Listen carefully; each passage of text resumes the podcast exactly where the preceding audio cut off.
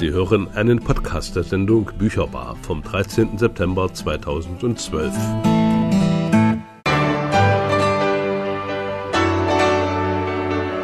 Bücherbar, das Autorenmagazin von Radio Funkwerk. Was Thüringen schreibt, liest und hört. Eine Sendung von Richard Schäfer. Herzlich willkommen zur Bücherbar im Monat September und ich habe einen netten Gast eingeladen, der schon mal hier war, Michael Kirschlager. Herzlich willkommen. Herzlich willkommen. Schön, dass Sie da sind. Was gibt es denn Neues aus dem Verlag Kirschlager? Was gibt es Neues aus der Feder von Michael Kirschlager? Dieses Jahr gibt es eine ganze Menge und äh, in diesem Jahr gibt es ein unglaublich breit gefächertes Angebot an neuen Büchern und auch an eigenen Arbeiten. Haben Sie neue Talente an sich entdeckt? Nein, ich habe mir mehr Zeit genommen. Aha. Ich habe mir mehr Zeit genommen, selbst zum Schreiben. Und ich habe mir Pausen gegönnt. An vielen Wochenenden, wo ich in meinem Garten und mit meiner Familie in der äh, privaten Mittelalterburg körperlich gearbeitet habe. Und da habe ich so viel Kraft schöpfen können, dass ich äh, zwei Bücher äh, zustande gebracht habe. Das eine ist ein Kinderbuch. Das erscheint in diesem Jahr im Knabe Verlag. Denn äh, bei mir im Hause erscheinen ja vornehmlich so kriminalhistorische Sachen. Emil aus der Drachenschlucht. Das ist die Geschichte um einen kleinen Drachen, der in der Drachenschlucht aufwacht und hier in Thüringen allerlei Abenteuer erlebt und dabei die thüringische Mittelaltergeschichte komplett durcheinander wirbelt. Aber er ist kein böser Drachen, er ist ein guter Drachen. Und äh, ich glaube, das haben mir zumindest auch Freunde äh, bestätigt, das Buch ist sogar pädagogisch wertvoll. Weil das Gute über das Böse siegt und ähm, unser Drachen, obwohl er etwas Schaden anrichtet, aber doch am Ende eine Prinzessin aus den Klauen eines fiesen Schurken befreit. Das Buch erscheint in diesem Jahr noch? Das Buch erscheint in diesem Jahr noch. Es soll Mitte, Ende Oktober erscheint zum Knabe Verlag Weimar.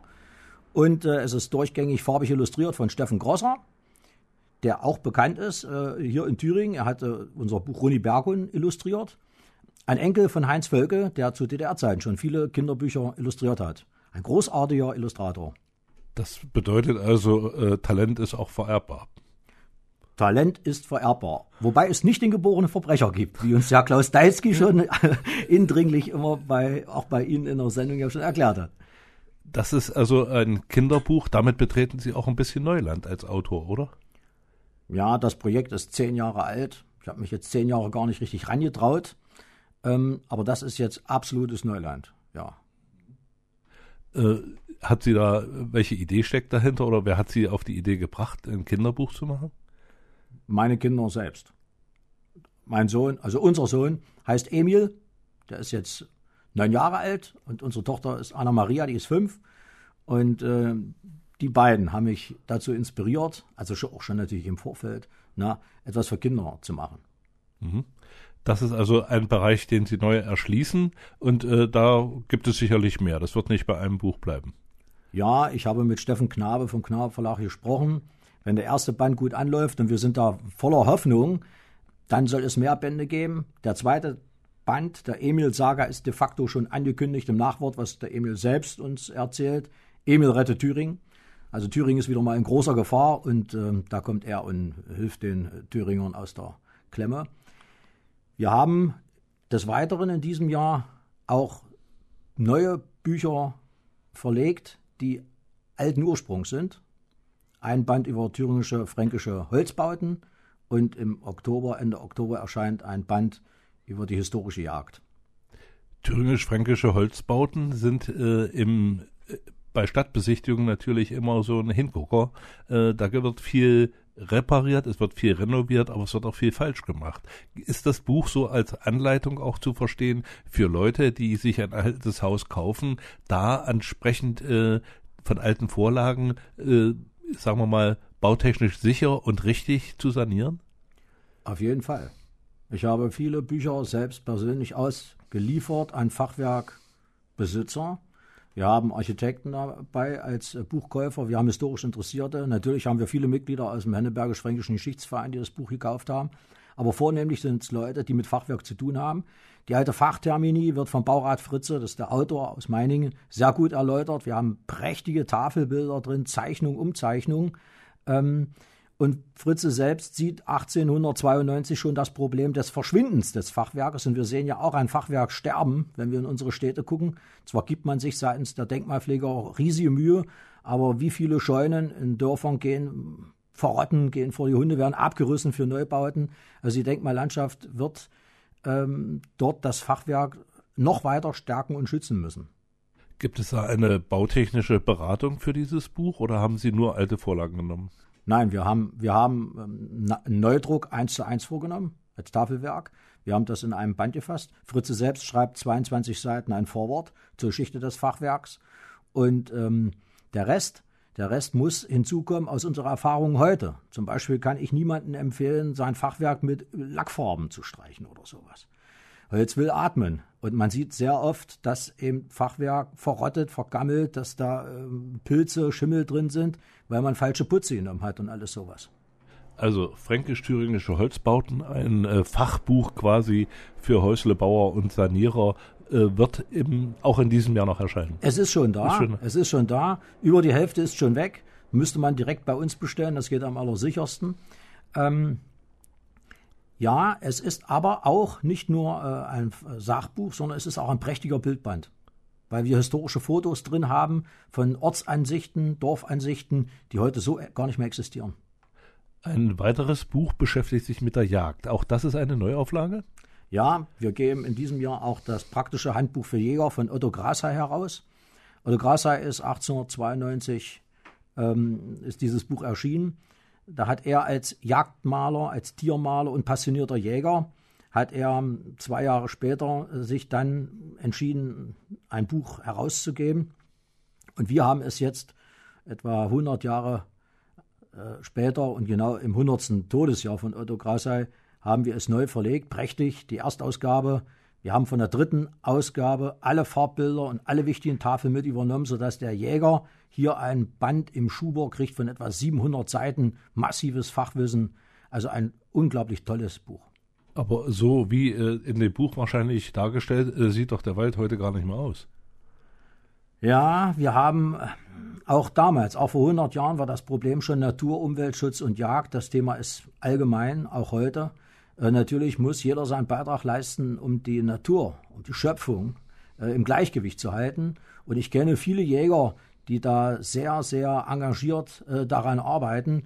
Und ähm, aus den Zeiten, wo Fürsten riesige Erden zusammentreiben, um die Tiere dann einfach abzuschießen, aus den Zeiten äh, sind wir lange raus.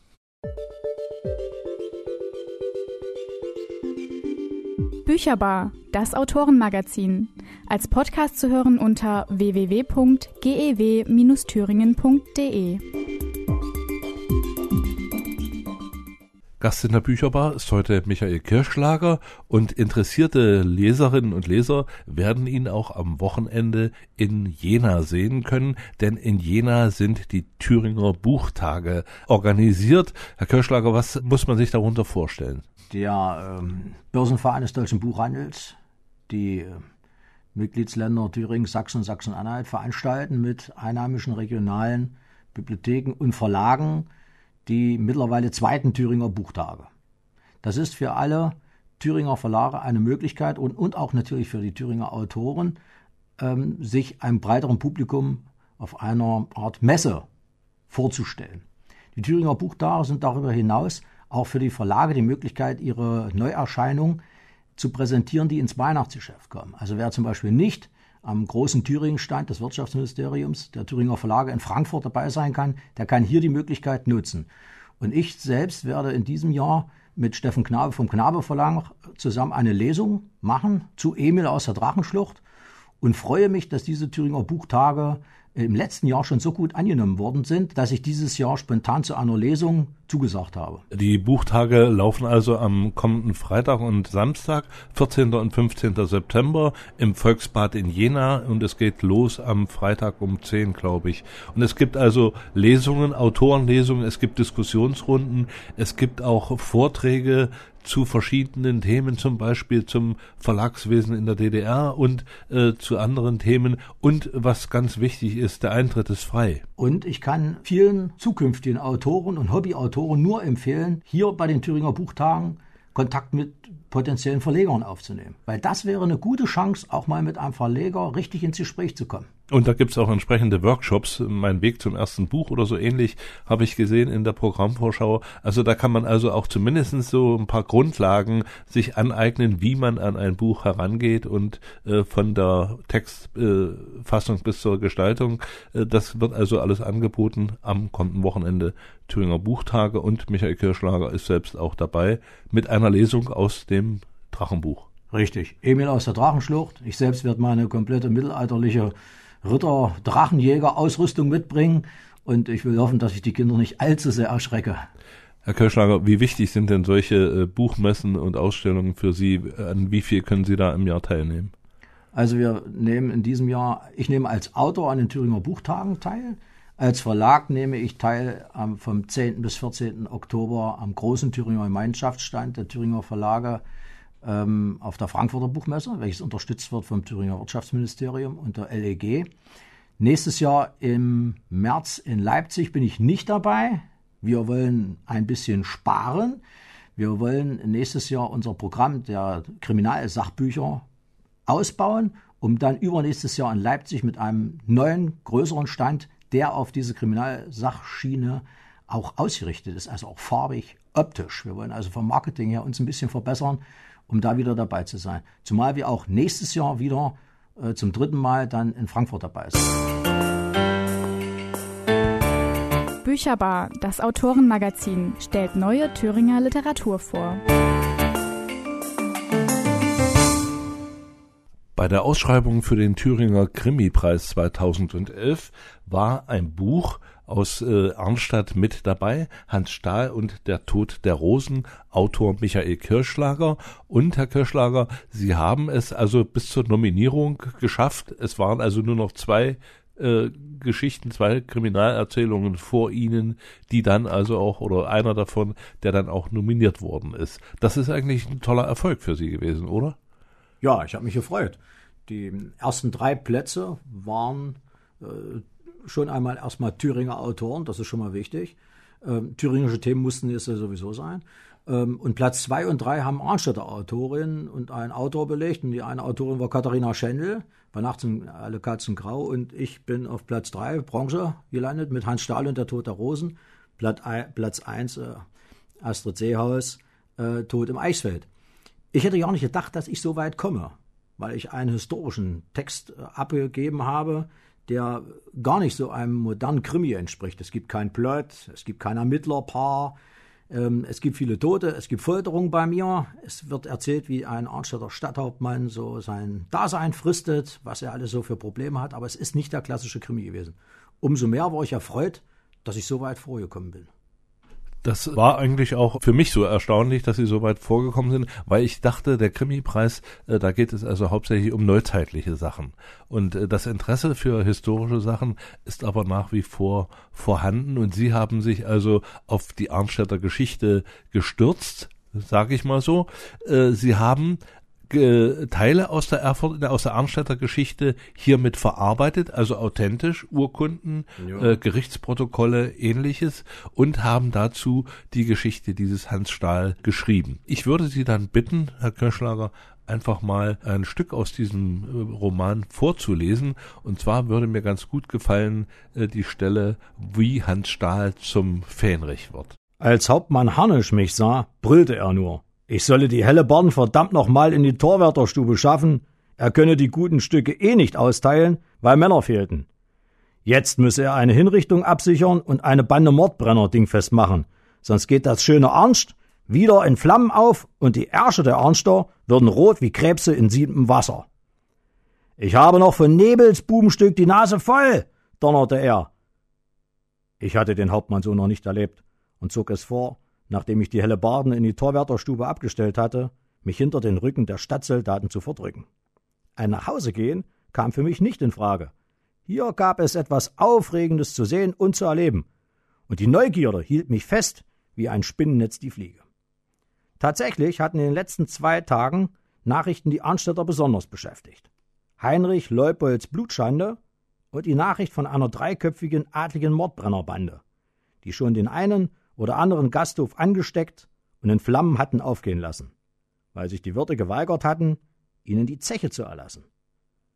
Alle Bürger waren aufgeregt, die Tore doppelt gesichert, wenn es denn ging, und Hauptmann Harnisch patrouillierte stündlich durch die Hauptgassen. Ja, er teilte sogar auf Befehl des gräflichen Kanzlers freiwillige Bürger ein, die die Stadtsoldaten bei ihren Wachen unterstützten, wenn die denn pünktlich oder überhaupt erschienen. Ich stand mucksmäuschenstill hinter den Stadtsoldaten, als erschreckende Wortfetzen an mein Ohr drangen, denn der Hauptmann hatte bei seiner Ansprache an seine Leute seinen Tonfall kaum gemildert. Männer, im schlimmsten Fall sind die vermaleideten Mordbrenner schon in der Stadt. Die Spitzbuben sehen geputzt wie Adlige aus, geben sich auch so und haben es besonders auf die Wirte abgesehen. Würde mich nicht wundern, wenn sie im halben Mond Feuer anlegen würden, denn David Morgenroth wird sie wohl kaum ohne Zeche zu zahlen zielen lassen. Mir wurde gesagt, sie sprechen wie die Süddeutschen. Sobald wir zurück sind, wird ja nicht ewig dauern, dem Kerl dort den Kopf wegzuhauen, suchen wir die Kerle. Nichtsdestotrotz handelt es sich bei den Sacktretern aber nur um gemeine Lumpen, für die selbst der Strick zu schade wäre. Er machte eine kurze Pause, um auszuspucken. Dann schloss er seine kurze Standpauke mit den Worten Ihr erkennt sie also ziemlich leicht an ihrem Geplapper. Plötzlich erhob sich ein großes Geschrei vom Schlosse her.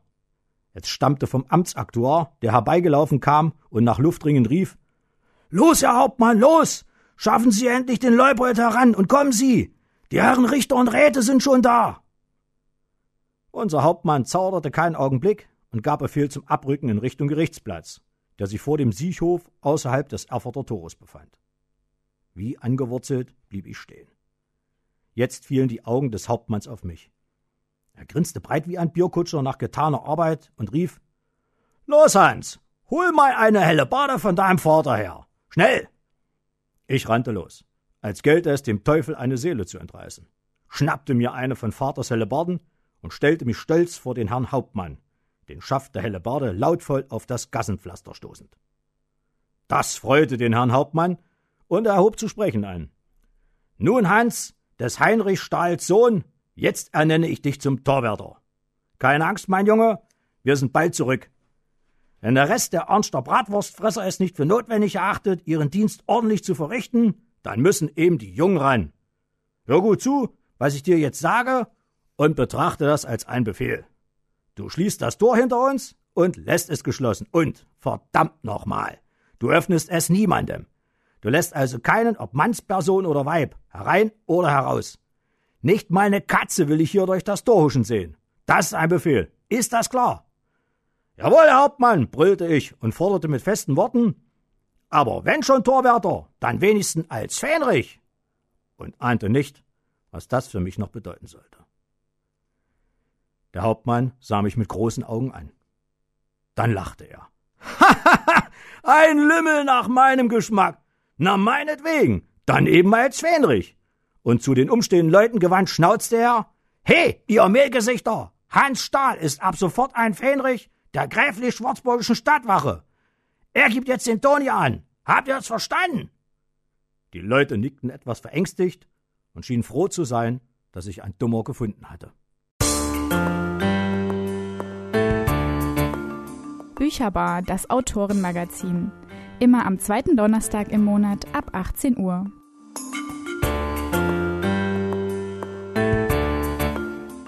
Herr Kirschlager, nach dem Auszug aus dem äh, Roman Hans Stahl und der Tod der Rosen sollten wir natürlich nochmal den Hörerinnen und Hörern erklären, es geht ja eigentlich bei der Geschichte zunächst einmal im Einstieg um, an, äh, um einen Mord an einer schönen Frau, an einer Hure, der vom Amtsrichter begangen wird. Und der Amtsrichter hat eine ganz zwielichtige Rolle, spielt also in dem Roman eigentlich das Böse im Mittelalter, das äh, die Macht hat, sich alles erlauben kann und äh, eigentlich scheinbar ohne Kontrolle, ohne Gegenwehr schalten und walten kann, wie er will. Die Figur des Amtsrichters ist sehr authentisch zumindest für die damalige Zeit. Es gibt Beispiele aus der Geschichte. Wir sind ja hier in der Vorzeit des Dreißigjährigen Krieges oder auch gerade während des Dreißigjährigen Krieges. In der Zeit der Hexenverfolgung, wo wir historisch konkret wissen, dass Gerichtsleute, höhere Amtspersonen ähm, Frauen auf den, auf den Scheiterhaufen gebracht haben, um sich zu bereichern, auch Bürger und so weiter.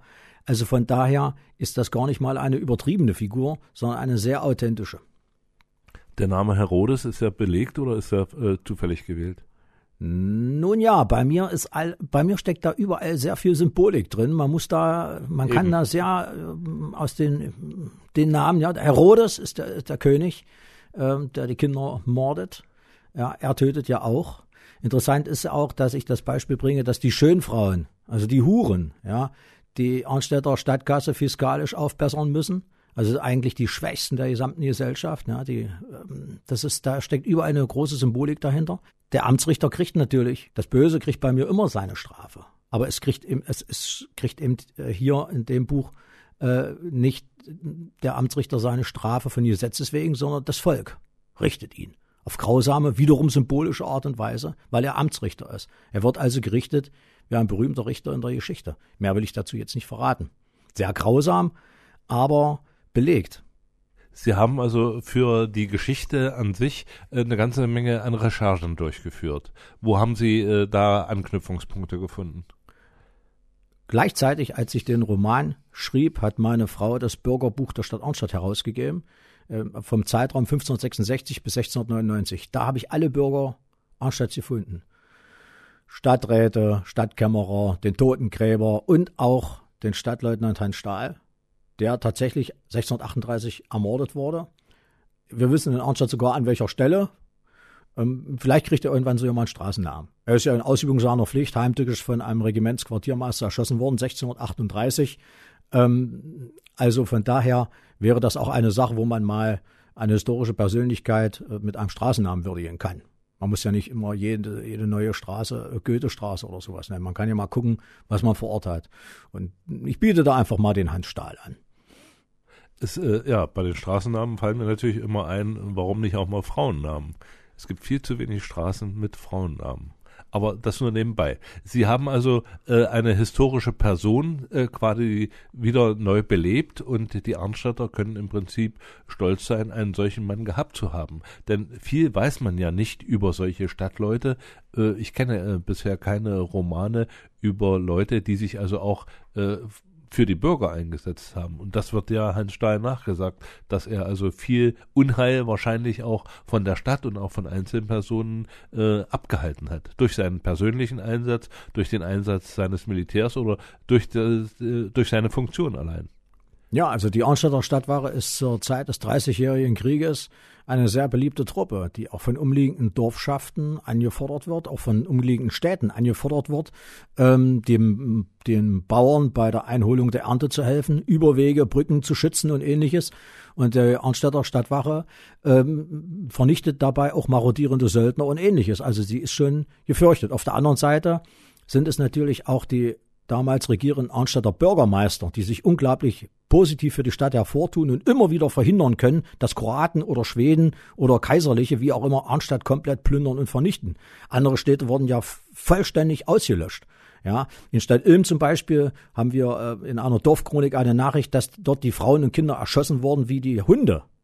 Also der 30-jährige Krieg war schon auch eine schlimme Zeit. Arnstadt ist relativ preiswert da drumherum gekommen, selbst wenn es der Stadt nur Geld gekostet hat. Und das ist ein Verdienst von, äh, und unter anderem ein Verdienst von diesem Stadthauptmann Hans Stahl. Das ist ein Verdienst dieser Leute, ebenfalls auch ein Verdienst des, des Hauptmanns oder des Stadtleutnants Hans Stahl. Wir haben einen prächtigen Offizier im Rathaus neben dem Zimmer des Bürgermeisters in Überlebensgröße an die Wand gemalt, aus der Zeit so um 1600, 1610, 1620. Und diese Figur, dieses prächtigen Offiziers, vielleicht sogar eines Stadthauptmanns von Arnstadt, habe ich ja auch aufs Cover genommen. Und das ist die die Verbildlichung für diese Männer, die den Schutz der Bevölkerung betrieben haben. Das ist jetzt nur ein kleiner Teil aus der Geschichte der Stadt Arnstadt. Gibt es da Fortsetzungen, gibt es da Ideen, Ähnliches nochmal in einem anderen Jahrhundert aufzulegen? Einen Kriminalroman aus dem 19. Jahrhundert oder 18. Jahrhundert? Ich arbeite gerade an einer äh, Kriminalnovelle, die spielt im 18. Jahrhundert in den Karpaten. Das ist eine Nacherzählung, die Pechlarve. Die erscheint nächstes Jahr in einer kleinen äh, Kriminalanthologie. Ähm, und ich habe mich wieder äh, angemeldet für den nächsten Thüringer Krimipreis, allerdings mit einem Kriminalroman, der 1993 in Erfurt spielt. Also ich gehe in die Landeshauptstadt. Ähm, historische Sachen sind äh, aber auch wieder geplant. Nächstes Jahr will ich einen Jugendroman, aber auch für Erwachsene natürlich schreiben. Die Ritter vom schwallenden Wasser. Nächstes Jahr hat äh, die kleine Gemeinde äh, Schwallungen in der Nähe von Wasung, Meiningen, 1225 Jahre. Und da will ich dieses Buch äh, präsentieren. Es geht darum, dass eine Ritterfamilie einen steinernen Wohnturm baut und permanent Probleme hat mit dem Burgvogt des Grafen von Henneberg. Ähm, da geht es nicht um große Schlachten, sondern um Alltagsleben. Und da ist eine Figur, die da auch natürlich witzig ist, aber auch makaber, das ist Ohm Egil. Also Onkel Egil und der lässt sich immer ein paar böse Streiche einfallen, um den Burgvogt zu verärgern. Aber mehr will ich nicht verraten.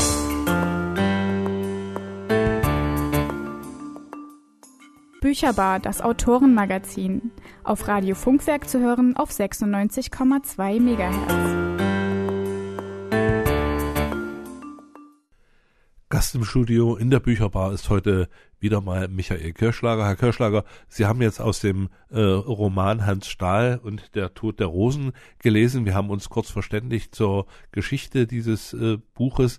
Wann kann man denn Michael Kirschlager, den Autoren, äh, wieder mal hören in der Öffentlichkeit? Was gibt's da für Termine?